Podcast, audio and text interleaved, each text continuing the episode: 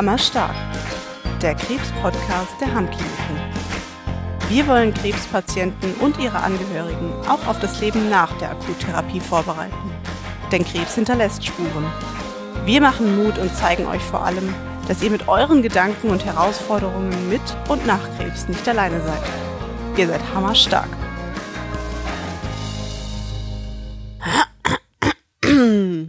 Nee, Spaß. Heute gibt's keine Gesangseinlage zum Anfang wie beim letzten Mal.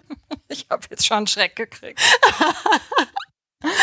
Obwohl ähm, der kleine Räusperer eben war jetzt eigentlich gar nicht so unpassend zum Einstieg in diese Folge. Denn heute geht's ums Thema Rauchen.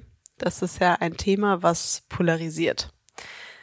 Ja, Wer noch nie geraucht hat, der kann gar nicht nachvollziehen, warum man Geld und Gesundheit für die sogenannten Glimmstängel investiert und Raucher selbst sind sich oft über die Nachteile des Tabakkonsums bewusst und doch fällt es aufhören so unheimlich schwer.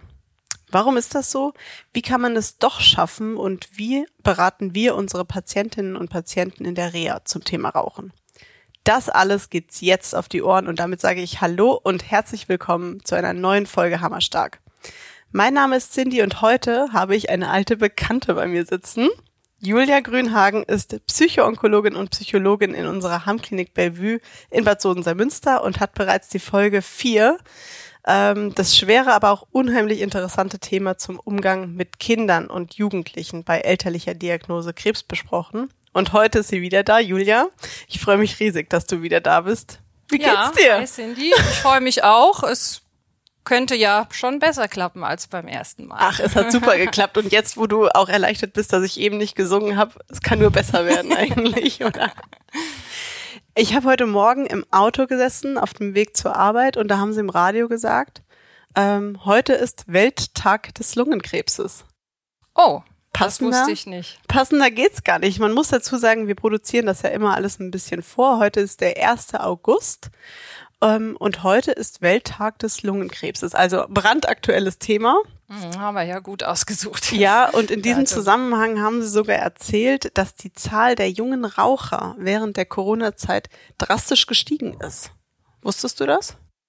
Nee, das wusste ich nicht, aber wenn ich jetzt drüber nachdenke, mm, es gab viel Zeit, es gab wenig ähm, äh, Anregungen, wenig Aktivitäten, alles Mögliche war zu. Die Leute saßen mit ihren Sorgen alleine rum und da kommt man dann vielleicht häufiger auf die Idee, äh, durch die Zigarette sich abzulenken, die Zeit zu vertreiben oder sich zu beruhigen oder sowas. Mm, ja, ja, äh, laut einer Studie der Krankenkasse KKH haben 11 Prozent der 16 bis 29-Jährigen angegeben, dass sie zumindest gelegentlich rauchen und 2020 waren das noch 6 Prozent.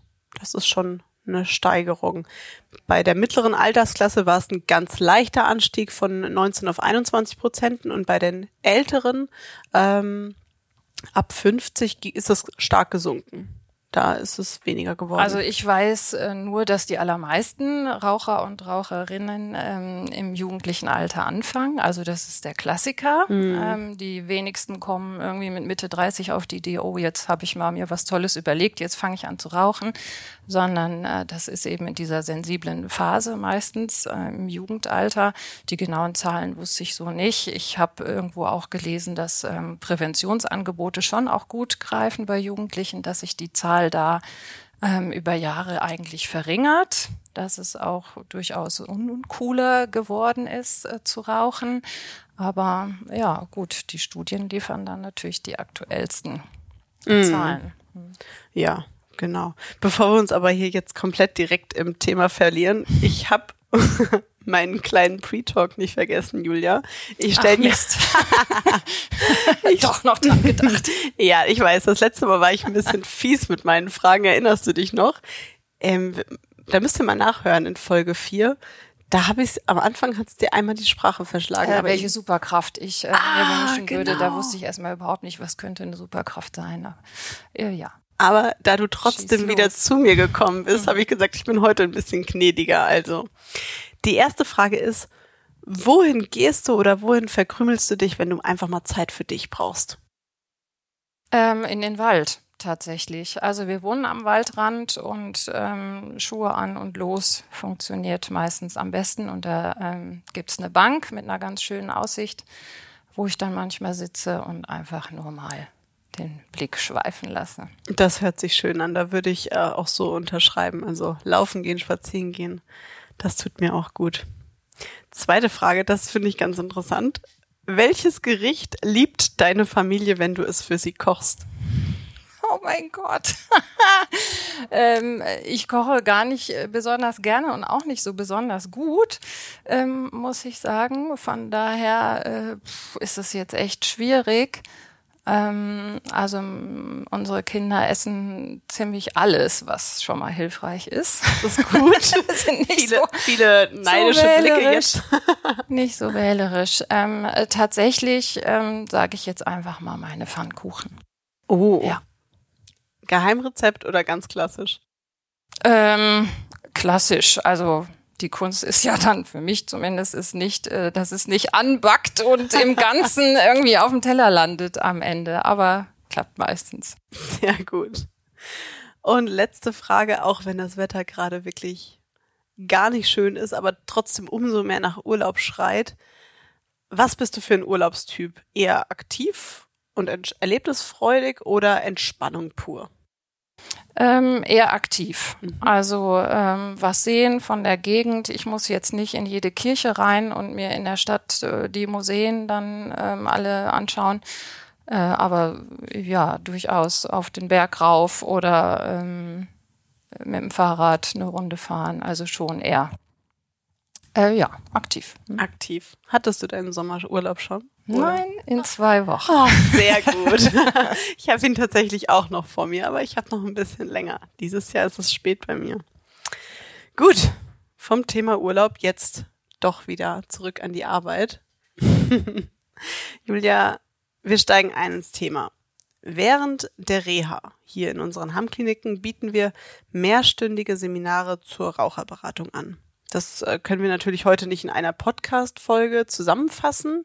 Deshalb hast du vorgeschlagen, dass wir uns in der heutigen Folge lieber darauf konzentrieren, ähm, warum die Raucherberatung überhaupt in diesem, wir in diesem Umfang anbieten und welche schwierige Situationen krebskranke Raucherinnen und Raucher eigentlich auch haben.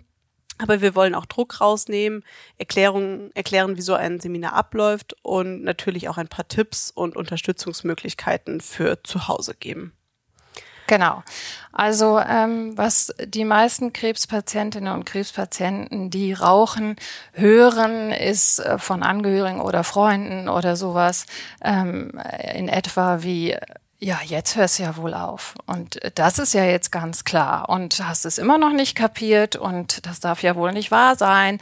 Also als wäre es mit der Diagnosestellung klar, dass man nie wieder eine Zigarette anfasst. Ja. Und ähm, das setzt die meisten unheimlich unter Druck. Die schämen sich, dass sie es offenbar nicht kapieren, dass sie zu blöd sind, zu willensschwach.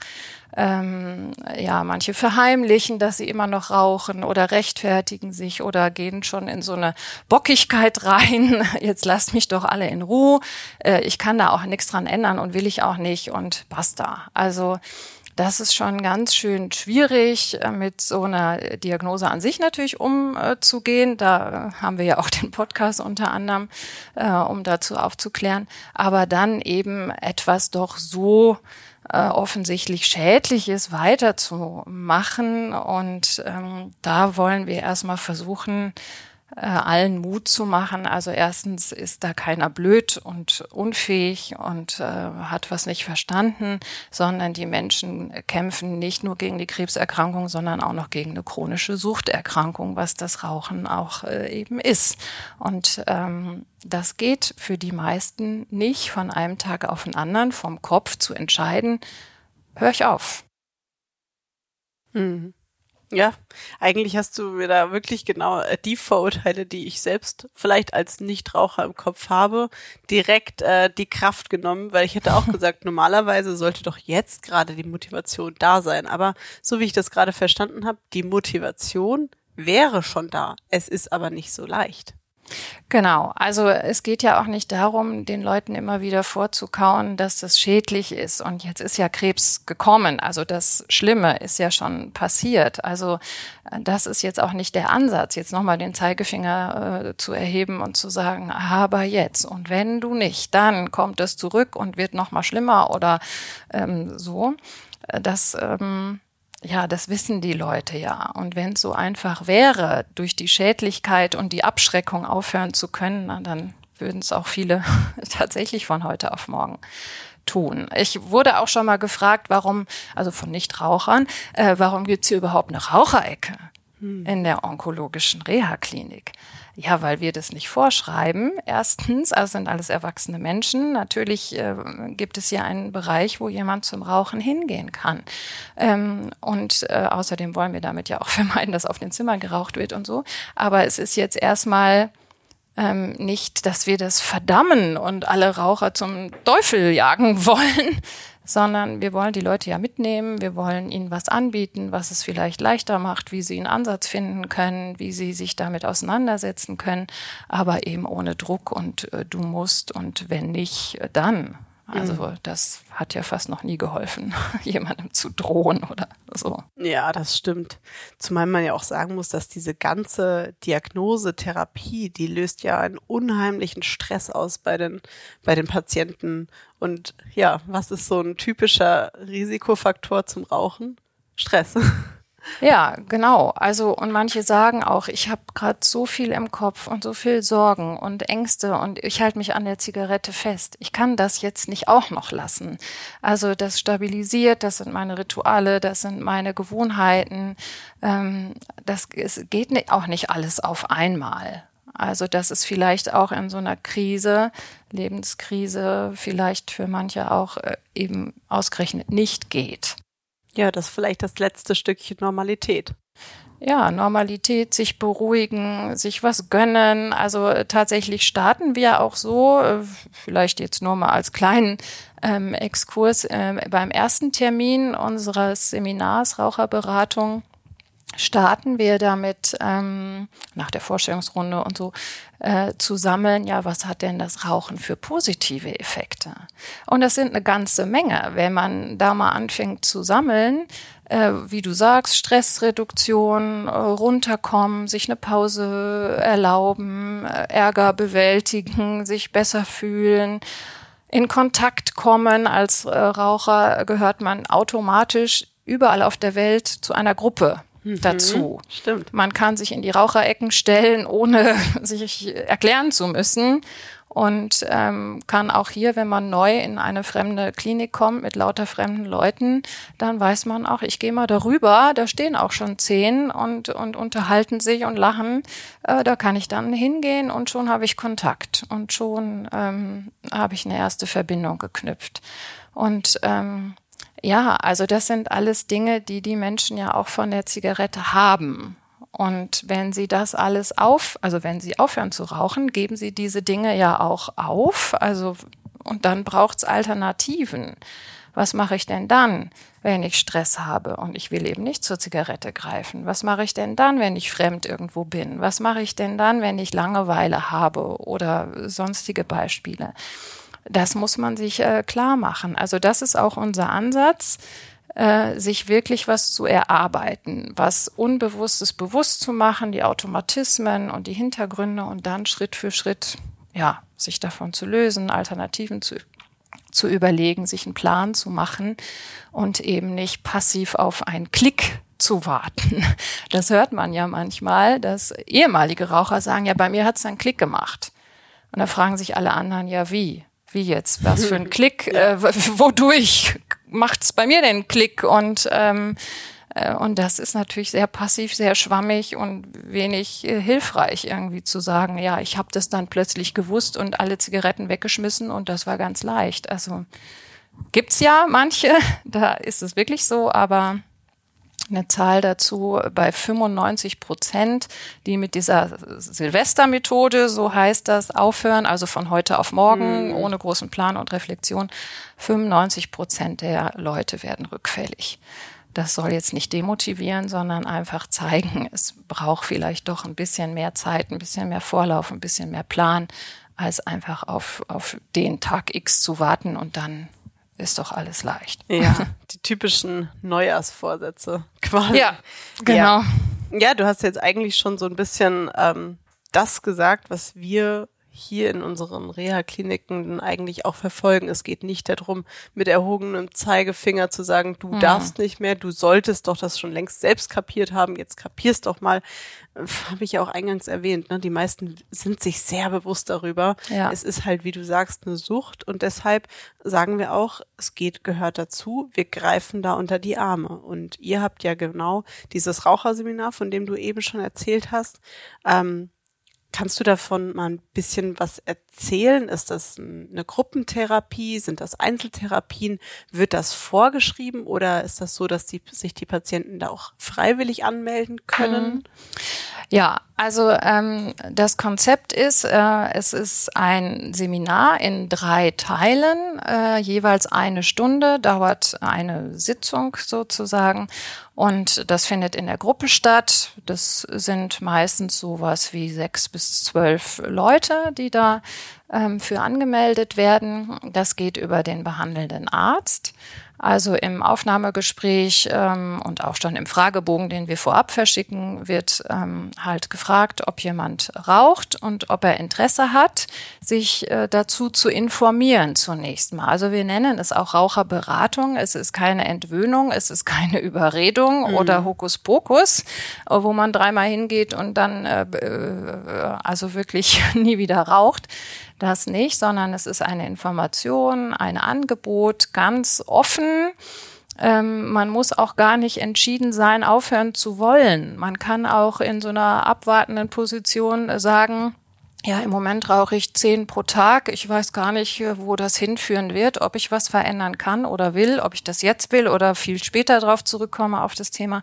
Das ist ganz egal. Also es braucht äh, ein gewisses Interesse, sage ich mal. Also wenn jemand da hingeschickt wird oder dazu verdonnert wird, du gehst jetzt zu diesen drei Terminen, dann führt es wahrscheinlich zu nichts, nee. sondern es sollte schon eine das eigene Entscheidung sein, da ja, teilzunehmen. Das kennt man ja auch von sich selbst. Wenn man gesagt bekommt, du musst dies oder das tun, dann macht man es am besten das Gegenteil.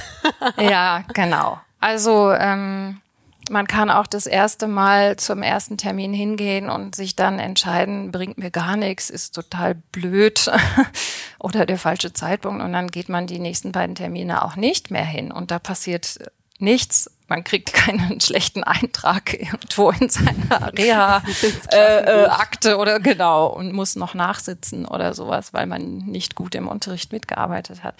Also so ist es nicht gedacht. Ähm, es ist immer mal wieder vorgekommen, dass Menschen in diesem Seminar saßen, die hatten schon aufgehört ähm, und wollten sich das nochmal anhören. Auch das ist in Ordnung.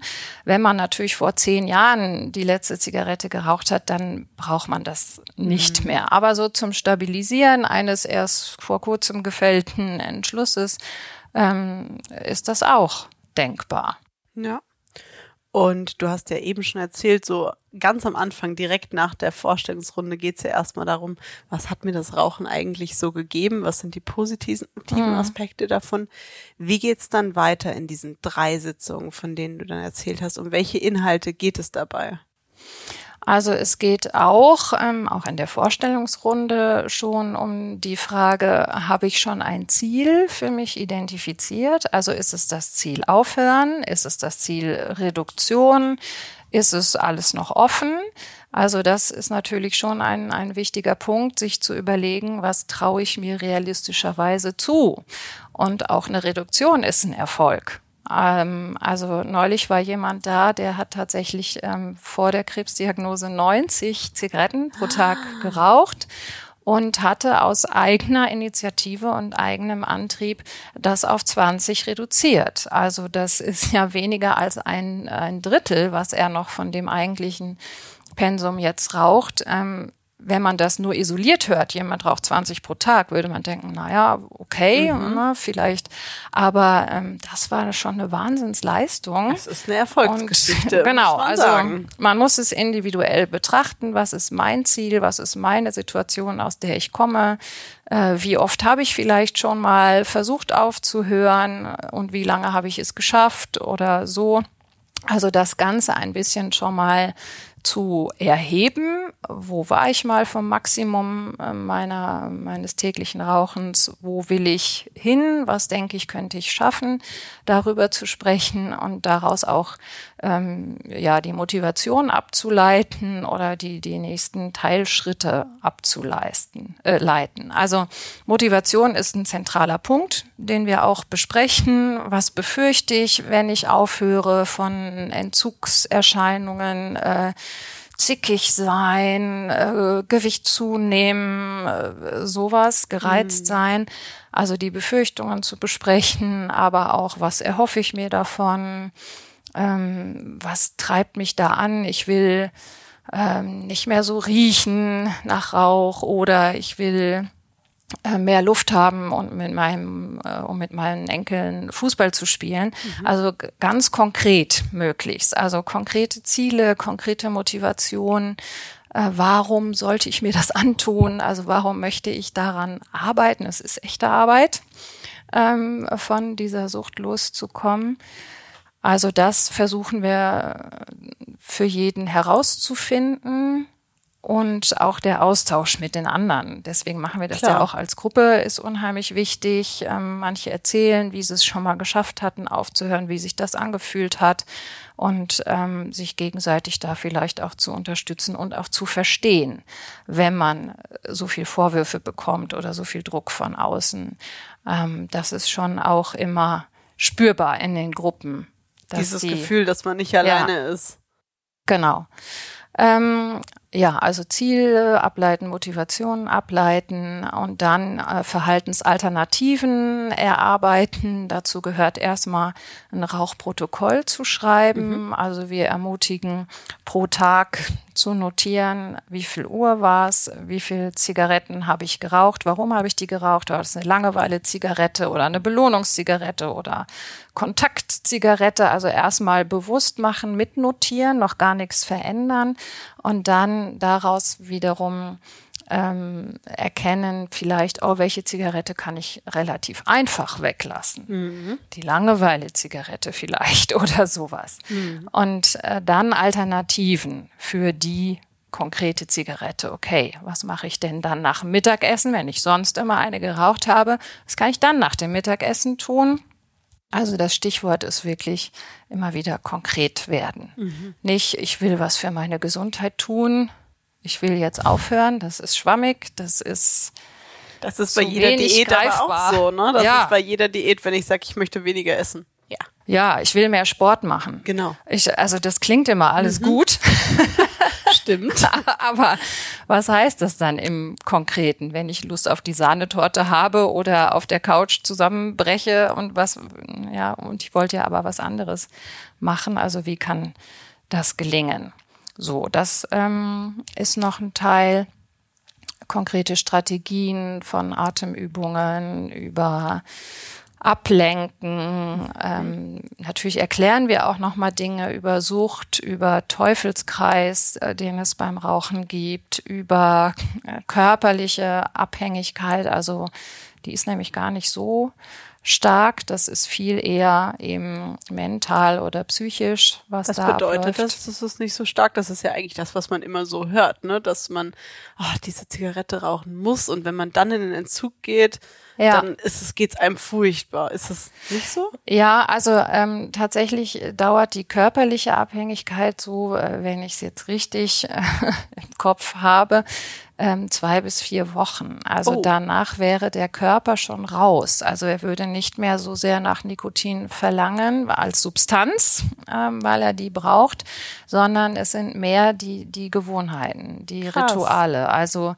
dieses, ähm, ja, dieser Automatismus, die Verknüpfung. Immer wenn äh, mein Chef mich geärgert hat, kam ich durch Rauchen äh, von dem Ärger weg und dann ärgert er mich wieder. Und Also das ist dann nicht der Körper, der sagt, ähm, übrigens, mhm. ich brauche jetzt meinen ja, das Stoff. ist aber ja schon mal eine gute Erkenntnis für alle, die Angst haben, dass diese, ja, diese körperlichen Folgen von den Entzugserscheinungen, ob das jetzt Kopfschmerzen sind, äh, ja, oder was auch immer. Ja, also da sprechen wir auch drüber. Was ist denn das Schlimmste, was passiert? Mhm. Ja, dann schnauze ich die Leute an. Ja, gut. Und, und weiter, ja, dann ist doch gemein und die armen Leute. Äh, ja, aber was ist denn dann, was ist das Allerschlimmste? ja, dann bin ich gereist und also was die mhm. Leute dann so im Kopf haben ja, oder dann esse ich ganz viel mhm. stattdessen, also auch über diese Befürchtungen zu sprechen und äh, wir sagen dann entkatastrophisieren, also ja, das ist unangenehm, ja, das ist auch blöd, äh, aber nicht bedrohlich. Mhm. Also der, der Entzug sozusagen ist, ist ja nicht, was mich bedroht. Mhm. Das ist nicht schön. Aber es, es kann ausgehalten werden. So. Ja. ja. Also genau, das ist so ein Thema und äh, du merkst schon, das nimmt natürlich auch Zeit Na klar, in Anspruch, ähm, das für jeden nochmal so ein bisschen aufzudröseln. Ähm, also unbewusste Dinge bewusst machen, warum tue ich das und was könnte ich stattdessen tun eben. Und dann auch, also es gibt so ganz äh, lustige, in Anführungsstrichen, ähm, Maßnahmen, über die wir uns dann auch ähm, austauschen. Wechsel nach jeder Packung deine Zigarettenmarke. Mhm. Oder äh, markier die, die Zigarette bei der Hälfte und rauch sie nur noch bis dahin. Oder drück sie nach jedem Zug aus und zünde sie wieder neu an. Da, da ist immer großer Aufschrei in der Gruppe. Ja, was für, wieso sollte ich sowas Doofes machen? Das ist ja eklig und, und total komisch. Ja, eben. Also wir ja, wollen ja etwas. ist ja höher dann wieder. Ne? Ja, wir also. wollen es ja komisch machen. Wir mhm. wollen es ja ein bisschen ja eklig machen. also hat auch schon öfter jemand gesagt, ja, das ist ja Selbstveräppelung. Ja. Ja, schon. Schon. Aber gewollt. Ich will ja was, genau. Also ähm, oder auch sowas wie, ich sammle die gerauchten Kippen eines Tages in so einem Marmeladenglas mit Schraubdeckel und wenn ich Bock habe, eine zu rauchen, äh, schraube ich den Deckel ab und riech mal dran. Oh. Ja, genau. Also das huch, ja, ist natürlich eklig. Ja, warum sollte ich sowas ekliges machen? Ja, damit ich eben nicht hm. zur Zigarette greife. Aber eigentlich sind das ja viel, also ich stelle mir das auf jeden Fall sehr viel effizienter und effektiver vor, als wenn mir jemand sagen würde, du musst jetzt aufhören. Das ist ja dieses Intrinsische, weil man ja selbst darüber die Macht hat. Ja. Also genau, das sind dann so Tipps und Tricks, mhm. über die wir uns austauschen. Wir sprechen auch über Belohnungen wie kann ich denn meine Motivation hochhalten? Äh, eben nicht erst, ja, wenn ich ein Jahr rauchfrei bin, dann ähm, gehe ich mal essen mit meinem Mann. Das wäre ein bisschen wenig und ja. ein bisschen lange hin, sondern sich für die Teilziele zu belohnen und zwar wie ähm, manche haben vielleicht über das eingesparte Geld was ich dann nicht verrauche, habe ich womöglich ja dann mehr zur Verfügung, kann mir davon etwas gönnen oder worauf hinsparen, was ich mir schon länger mal leisten wollte. Ähm, das ist auch nochmal ein großer Themenbereich. Mhm. Ähm, gibt es denn, also wie wird das angenommen, das Raucherseminar? Bekommt ihr da Feedback irgendwie? Oder vielleicht auch sogar im Nachgang von der Reha, vielleicht irgendwelche Erfolgsraten?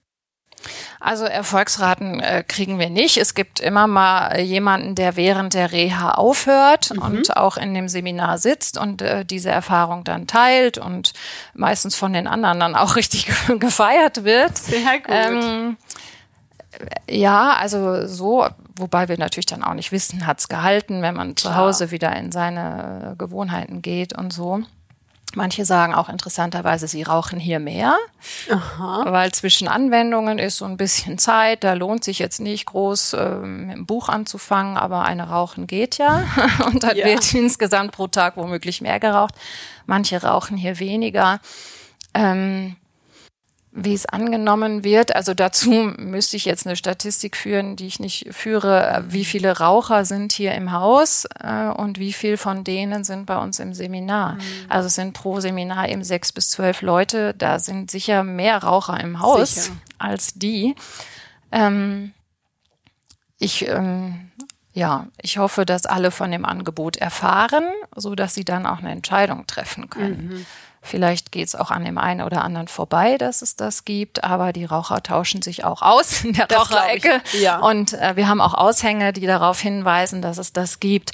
Manche haben, äh, glaube ich, Sorge, sie würden da wieder belehrt und sie würden irgendwie so ein bisschen vorgeführt oder sowas. Und manche wollen auch schlichtweg einfach keine so äh, Gruppen mhm. besuchen, weil sie das schrecklich finden. Ja. Ah, du hast ja auch eben schon zweimal so ein bisschen so ein, ah, ja, so ein Hint gegeben. Einmal hast du gesagt, viele schaffen es beim ersten Mal Aufhörversuch nicht auch wirklich aufzuhören und Erfolgsgeschichten sind für euch schon Reduktion vom Rauchen, wie jetzt zum Beispiel der krasse Fall von 90 auf 20. Ja. Kannst du uns dazu was sagen, ähm, wie oft, also im Durchschnitt, wie oft man aufhören muss, damit es klappt und äh, wo die größte Hem also Hürde ist, mit dem Rauchen aufzuhören, vielleicht von der Reduktion bis zum tatsächlichen mhm. Aufhören? Genau, also da so ein, so ein paar Zahlen vielleicht dazu. Ähm, 65 Prozent aller Raucher wollen gerne aufhören, also jetzt unabhängig wow. von äh, krebskrank oder nicht. Mhm. Ähm, 40 Prozent wollen gerne reduzieren. 20 Prozent versuchen es tatsächlich einmal im Jahr äh, aufzuhören, wobei man nicht genau weiß, mit welcher Methode oder wie sie äh, das versuchen. Und ähm, nur vier Prozent bekommen eine Unterstützung dabei. Also oh. sei es ähm, mit Medikamenten, die es gibt als Unterstützung oder mit Nikotinersatzpräparaten oder mit so einem Kurs oder mit einer Telefonberatung oder was es da alles so gibt. Da kommen wir ja vielleicht dann auch noch dazu. Mhm. Also ähm, nur sehr sehr, sehr wenige von den recht vielen, die was ändern wollen, bekommen Unterstützung. Und so ganz alleine von heute auf morgen, habe ich ja gesagt, ist es äh, schwierig mit dem Aufhören. Und tatsächlich ähm, werden durchschnittlich drei bis fünf Aufhörversuche gebraucht, bis sie dauerhaft abstinent sein können, die Ach Menschen. Ja. Okay. Also wer jetzt zuhört und es vielleicht schon zweimal versucht hat, versuch's nochmal und versuch's nochmal, weil das ganz normal ist und eben Durchschnitt ist, dass man vielleicht viermal es nicht dauerhaft schafft, aber jedes Mal ein Stück länger geschafft hat, nicht zu rauchen und beim fünften oder sechsten Versuch klappt's dann. Also es ist normal, es nicht hinzukriegen. Mhm. Es ist nicht normal, beim ersten Versuch da gleich erfolgreich durchzumarschieren. Und ähm, was war deine zweite Frage? Meine, meine zweite Frage war eigentlich, weil du gesagt hattest, ihr habt äh, den Patienten, der von 90 auf 20 runtergegangen ist, schon total gefeiert. Und ihr habt darüber gesprochen, welche Zigarette man vielleicht weglassen kann. Was ist das Schwierigste dann? Die letzten zwei Zigaretten am Tag, ja. morgens und abends oder? Also es scheint sowas zu geben äh, wie, wie äh, Magic Six oder sowas, ähm, mhm. wurde das mal genannt, dass äh, es bei vielen sechs Zigaretten sind, also dass eine Reduktion bis auf sechs relativ okay geht. Mhm. Ähm, kein Spaziergang, aber okay. Und sechs sind so richtig fest zementiert. Welche das jetzt im Tagesverlauf sind und ob die an bestimmten Uhrzeiten hängen, das ist dann wieder individuell. Mhm. Aber das hat dann auch mit so dem Nikotinspiegel im Körper zu tun. Ne, wenn man sechs Zigaretten pro Tag raucht, immer mit ein bisschen Abstand, nicht alle auf einmal, ähm, dann hält man so einen Pegel oder einen Spiegel eben, mit dem man so ganz äh, zu, gut zurechtkommt. Und wenn man da drunter geht, dann hat man vielleicht eher ähm, auszuhalten. Ne? Ah, jetzt hätte ich Bock, aber ich will ja nicht. Und man muss sich dann auf die Finger hauen und, und sich ablenken und das alles machen an Strategien. Also die letzten sechs Zigaretten sind offenbar noch mal schwieriger. Mhm. Und manche sagen, bei mir sind es die drei, die nach den Mahlzeiten immer mhm. ganz äh, automatisch geraucht werden. Manche sagen, es ist die Feierabendzigarette. So, ähm, ja, aber wenn man es unter sechs schafft, dann hat man schon einen riesen, riesen Schritt. Mhm. Ja, das ist, ich finde das immer total schwierig, wenn man selbst noch nie geraucht hat, auch dieses Gefühl zu sagen, ähm, ich muss jetzt eine rauchen zum Beispiel. Mhm. Es ist aber, wie du ja auch am Anfang gesagt hast, da muss ich immer wieder dran denken, es ist eine Suchtkrankheit und dabei ist mir eingefallen, ähm, bei einer Alkoholsucht zum Beispiel, die wird ja sehr viel präsenter wahrgenommen, also wirklich als Krankheit mit Suchteinrichtungen mhm. etc. Das ist ja bei Rauchern nicht so, oder? Nee, da wird viel eher angenommen, man, man könne das entscheiden. Mhm. Und das habe ich am Anfang ja auch gesagt. Die meisten haben im jugendlichen Alter angefangen. Das sind dann durchaus schon mal 40 Jahre her oder so, wenn die hier bei uns in, einem, in der Gruppe sind. Ähm, und wenn man als Jugendlicher anfängt, in dieser Wachstumsphase des Gehirns, in dieser sensiblen Umbauzeit, da das Nikotin mit hineingibt und dann auch regelmäßig, dann ist das äh, verfestigter. Also dann ist es nicht per Willensentschluss, äh, sondern dann ist es wirklich, äh, ja, eben Arbeit, dann ist es Entwöhnung. Ich muss davon nicht ich muss, ich will davon wegkommen. Und wer später angefangen hat, der kann das dann auch quasi vom Kopf her wieder lassen. Aber die, die da auf 40 Jahre zurückblicken, also wenn man überlegt, wie oft da die Zigarette kombiniert wurde zur Tasse Kaffee oder vielleicht mal zum Rotwein oder eben in diesen Situationen, über die wir schon gesprochen haben und wie viele Male das verknüpft wurde, ähm, das ist dann schon ziemlich ja, ziemlich fest verankert. Mhm. Ja, es ist krass. Und trotzdem äh, hat es nicht die gleiche Bedeutung oder die gleiche Brisanz vielleicht auch, wie ähm, ja, wenn man zum Beispiel den Alkohol konsumiert und da dann sagt, man hat eine Sucht entwickelt oder die Spielsucht oder was ist Drogenkonsum etc. Äh, aber die Gesundheitsrisiken sind ja beim Rauchen eben doch genauso verheerend. Vielleicht wäre es gut, wenn man da auch mehr professionelle Hilfe bekommen könnte, weil vier Prozent finde ich mhm. nicht viel, was du gerade gesagt hast. Ich glaube, viele wissen auch nicht, was es so gibt. Ähm, oder ja, werden da nicht äh, beraten. Weiß ich jetzt nicht, kann ich auch nur spekulieren. Also ähm, es, es gibt tatsächlich zwei Medikamente, die vom Arzt verschrieben werden können, die dabei unterstützen können.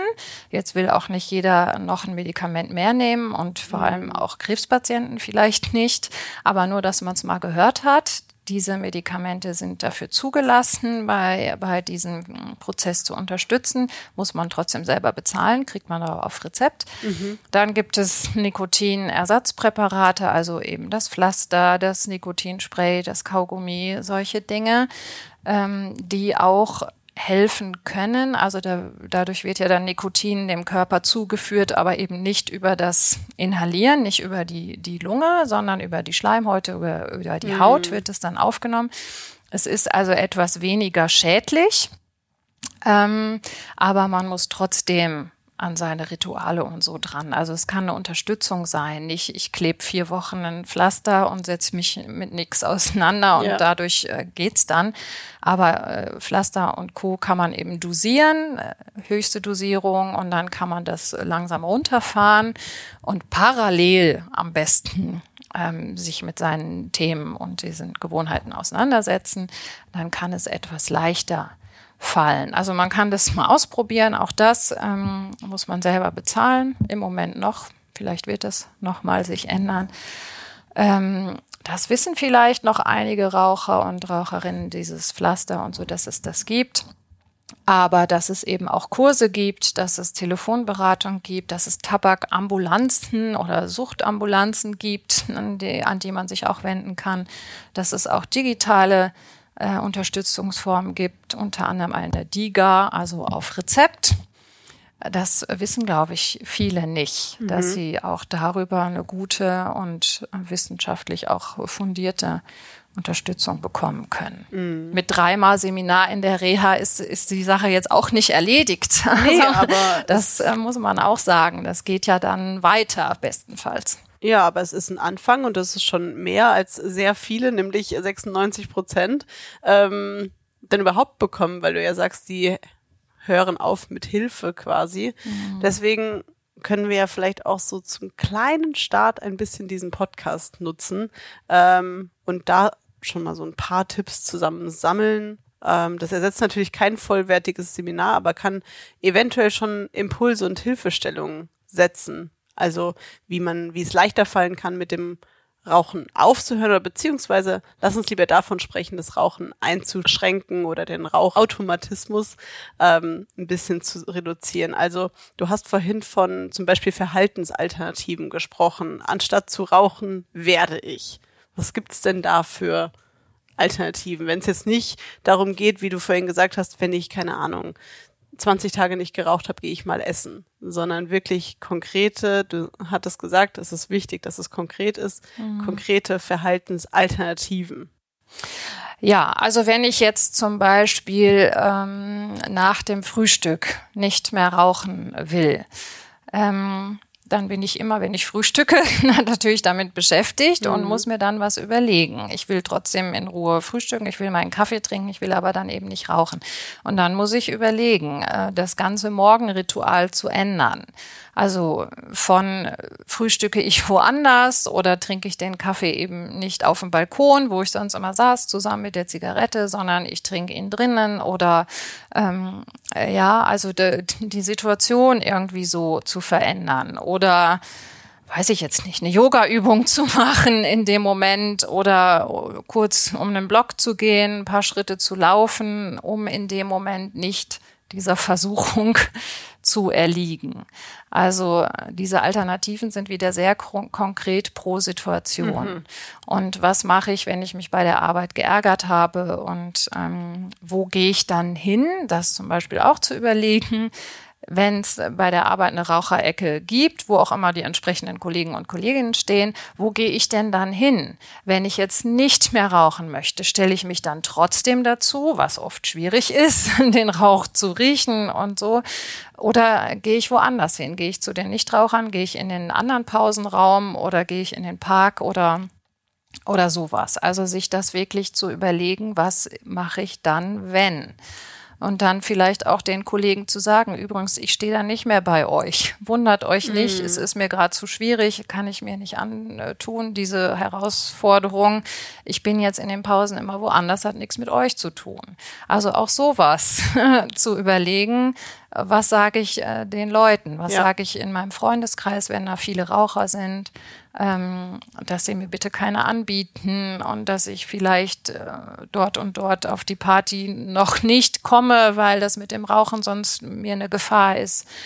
Ähm, also wirklich Situationen durchdenken und dafür sich wappnen und einen Plan machen die Wohnung rauchfrei gestalten. Das haben viele inzwischen sowieso schon, mhm. aber manche noch nicht. Oder das Auto rauchfrei gestalten mit so einer Polsterwäsche und, und was man so alles machen kann und sich äh, Pfefferminz ins Auto legen, genug zu trinken, wenn man im Stau steht, dass man Pfefferminzbonbon lutscht, anstatt zu rauchen, dass eben auch schon keine Zigaretten im Auto sind. Ähm, solche Dinge äh, kann man sich vorher überlegen, aber eben auch mit den Leuten sprechen. Wenn man verheiratet ist und der Ehepartner raucht, ist es hart. Ja. Also es immer vor Augen ja. zu haben, in der Nase zu haben. Ähm, da auch das Gespräch zu suchen, bitte unterstütz mich da oder respektiere und ähm, überred mich nicht und mach nicht irgendeinen Spruch, den ich jetzt vielleicht da nicht gebrauchen kann. Mhm. Also das äh, gehört alles dazu. Auch Entspannungsübungen vielleicht, wenn es um das Stressrauchen geht, äh, haben wir ja auch hier in der Reha zum Kennenlernen, ähm, dass man vielleicht für sich was rausfindet, wie man runterfahren kann zum Beispiel in den Wald gehen, wie du vorhin. Ja. genau. Ja, aber es äh, hört sich auf jeden Fall nach Vorbereitung an, nach Planung, nach ja vielleicht quasi schon einen ganzen Tagesplan erstellen und sich das mal anzuschauen, wo könnte ich eigentlich das ähm, reduzieren, eine Alternative mhm. für mich entdecken. Es ist knackig zu sagen von heute auf morgen äh, höre ich auf. Das wird mir jetzt während des Podcasts immer bewusster. Ich wäre wahrscheinlich auch so jemand, der sagen würde am Anfang, ach ja, also mit genügend Willensstärke muss das doch funktionieren. Ja. Ähm, ich muss sagen, in den letzten 45 Minuten habe ich meine Meinung dahingehend ganz schön revidiert. Also es hört sich wirklich nach einer riesigen Portion Arbeit und auch, ähm, ja, es ist, hat sehr viel mit Selbstreflexion zu tun mhm. und auch mit ja, Disziplin. Ja, so, so zumindest unser Ansatz. Ne? Also das mhm. kann man mhm. jetzt nicht schön reden, dass nee. das äh, ganz und gar leicht ist und nach der Krebsdiagnose doch erst recht leicht fallen sollte. Eben nicht. Und äh, von daher habe ich auch Verständnis für, für Menschen, die sagen, äh, gerade geht's nicht. Mhm. Also es ist alles zu viel. Aber ich tue mir das in die Schublade. Ich höre mir das an, ich habe das zum Nachlesen, ich weiß, wo ich vielleicht ambulant auch noch Hilfe kriege. Ich tue mir das in die Schublade und hol's äh, vielleicht in zwei Jahren raus und komme drauf zurück, wenn sich hm. andere Dinge wieder beruhigt haben. Vielleicht können wir auch ähm, in den Shownotes noch mal ein paar Nachsorgeadressen zusammenfassen, an wen man ja. sich wenden kann. Gibt es da von dir äh, erstmal den ultimativen Tipp? Du hast eben schon die DIGA genannt. Ja, also ähm, es gibt wirklich auf vielen Kanälen Möglichkeiten, übers Telefon, äh, natürlich eine Menge Informationen, Broschüren und so weiter im Internet. Ähm, ganz neu gibt es ähm, die äh, DIGA, also digitale Gesundheitsanwendung Nichtraucherhelden, so heißt das. Das gibt's als App, die ist, ähm, die wird vom Arzt verordnet. Das wissen äh, viele Patientinnen nicht, aber auch noch nicht alle Ärzte, dass sie Apps verordnen können, die äh, dann äh, Zugang zu so einem Kurs ähm, eröffnen. Dann kriegt man einen Freischaltcode von der Krankenkasse, die das Ganze bezahlt. Ähm, und dann macht man einen mehrwöchigen Kurs mit, also einen digitalen äh, Kurs und hat dort auch Zugang zu einem professionellen Berater über Chat und ähm, kriegt kleine Wochenaufgaben und Impulse und Hintergrundinformationen, so dass das Thema im Alltag eben präsenter ist und dort geübt wird sozusagen. Und das ist, finde ich, eine gute Sache. Also DIGAs müssen ja bestimmte Voraussetzungen erfüllen. Das hat alles Hand und Fuß. Das ist wissenschaftlich begleitet. Und sowas kann man äh, zum Beispiel auch machen. Dazu braucht es natürlich eine gewisse digitale äh, Neigung, sage ich mal. Äh, man muss sich auch mit der App beschäftigen und man muss trotzdem an sich arbeiten. Auch da gibt's jetzt nicht den leichten Jetzt- und Sofort-Weg. Aber ja, sich, sich nochmal zu überlegen, was ist denn wohl mein Ansatz? Es gibt auch Hypnose, es gibt Akupunktur. Ähm, das wird jetzt zu weit führen, das auch mhm. noch alles aufzudröseln, aber ähm, sich da nochmal Hilfe zu holen, das würde ich auf jeden Fall. Ja, also empfehlen. wir schreiben es euch auf jeden Fall erstmal alles zusammen. Ähm, du gibst mir die Adressen durch und damit ihr auch wisst, wohin ihr euch wenden könnt, wenn ihr denn Interesse daran habt. Und Julia, jetzt will ich aber auch noch ein paar Erfolgsstories hören von dir. also mich hat ja diese immer noch diese von 90 Stück am Tag auf 20 Reduktion schon sehr beeindruckt, aber ich kann mir vorstellen, dass in solchen Seminaren echt die dollsten Geschichten preisgegeben werden. Ist dir irgendwas total hängen geblieben im Kopf? Ähm, also es ist mir was hängen geblieben, aber nicht aus der Gruppe, sondern aus einem Einzelgespräch, wo, wo jemand erzählt hat, dass er damals äh, ja geraucht hat und irgendwann aufgehört hat. Ähm, und er hatte für sich äh, überlegt, er macht das öffentlich, also dass er aufhören will, dass auch so ein bisschen die Leute, naja, so mitschauen, mhm. wie ihm das gelingt. Also er wollte sich da ein bisschen Druck machen, tatsächlich bewusst, und hat dann immer bei der Arbeit pro Tag äh, fünf Euro in, in so eine Spardose gesteckt, weil er hatte das ausgerechnet. Fünf Euro war so der Betrag, den er sonst immer verraucht hat am Tag. Und dann hat er also fast das so ein bisschen zelebriert und jeden Morgen, guten Morgen hier oder Kaffeepause oder was, hier sind wieder meine fünf Euro. Und die Kollegen haben dann immer geguckt, ach, jetzt steckt er wieder sein Geld da in die Spardose. Und, äh, und das hat er immer weiter gemacht und ähm, hat sich dann, naja, nach wirklich Monaten und Jahren von diesem gelben Wohnmobil gekauft. Was? Und ist dann mit seiner Frau äh, durch Europa gefahren und jedes Mal, wenn er das Wohnmobil sah und einstieg und hat er sich äh, gefreut und war stolz. Das ist jetzt ein Extrembeispiel. Cool. Das ist schon wirklich erstaunlich, so lange sich zu motivieren, das so lange zu machen und anzusparen und äh, konsequent auch einzuzahlen. Ne? Ähm, Allerdings. Ja, also das kann man jetzt nicht äh, so für. Aber es ist auf jeden Fall ein jeden als Best Beispiel. Case auf jeden Fall. Ja, ähm, ja und äh, sonst gibt's natürlich auch immer mal wieder Erfolgserlebnisse, dass äh, Menschen hier reduzieren oder dass sie eine Idee haben, dass es gehen äh, könnte oder dass sie sich selber ein bisschen weniger streng äh, beurteilen und äh, sich da von Schuldgefühlen frei machen. Das wäre ja auch schon ein mhm. Erfolg, dass sie äh, dem Ganzen nochmal eine Chance geben, aber nicht, weil es jetzt muss und ähm, äh, sie das kapiert haben, sondern weil es eine Möglichkeit, äh, weil eine Möglichkeit entstanden ist, das mhm. doch nochmal zu versuchen. Auf jeden Fall. Gibt es irgendwas, was du Raucherinnen und Rauchern mit oder nach einer onkologischen Erkrankung ans Herz legen möchtest? Ja, das kam ja schon so ein bisschen jetzt durch. Also gebt euch eine Chance, versucht's nochmal und es ist äh, nie zu spät. Äh, auch äh, wenn eine Krebserkrankung da ist, kann der Körper noch viel gewinnen. Wenn man dann äh, reduziert äh, zum Beispiel, es kann sich vieles regenerieren und bestimmte andere Risikoerkrankungen, also können dann ein bisschen verringert werden. Also es lohnt sich und es ist okay, äh, daran auch zu scheitern und mal zu verzweifeln ähm, oder aufgeben zu wollen, aber drei bis fünf Versuche, die hat, hat man, man. Ja im Durchschnitt, muss man und, sagen. Ja, da, deshalb würde ich sagen, sich darauf einlassen, gucken, ob was geht, ob man mit Plan und Strategie ähm, da ein bisschen weiterkommt, anstatt mit Klick. Anstatt mit Klick. Das stimmt. Julia, ich glaube, damit haben wir auch so alles besprochen. Oder haben wir irgendwas vergessen? Ähm, ja, also ein paar Inhalte, die wir jetzt in der Gruppe besprechen, haben wir, haben wir jetzt auch nicht genannt, mhm. weil das auch ähm, dann ausufernd wäre. Aber ich glaube, insgesamt ist es so ganz rund geworden. Und wenn jemand konkrete Fragen hat, wisst ihr ja, wie immer, ihr könnt uns auf Instagram unter hammerstark.podcast oder auch per Mail an hammerstark.ham-kliniken.de eine Mail schicken. Wenn ihr konkrete Fragen habt, die leite ich auch gerne an Julia weiter. Ihr könnt euch aber auch natürlich wie immer bei uns auch auf den Kanälen informieren. In den Show Notes packen wir euch einige Informationen zusammen und nennen euch natürlich auch alle Adressen, wo ihr euch noch hinwenden könnt. Aber dann würde ich sagen, haben wir das Ganze erstmal rund, rund gemacht, oder?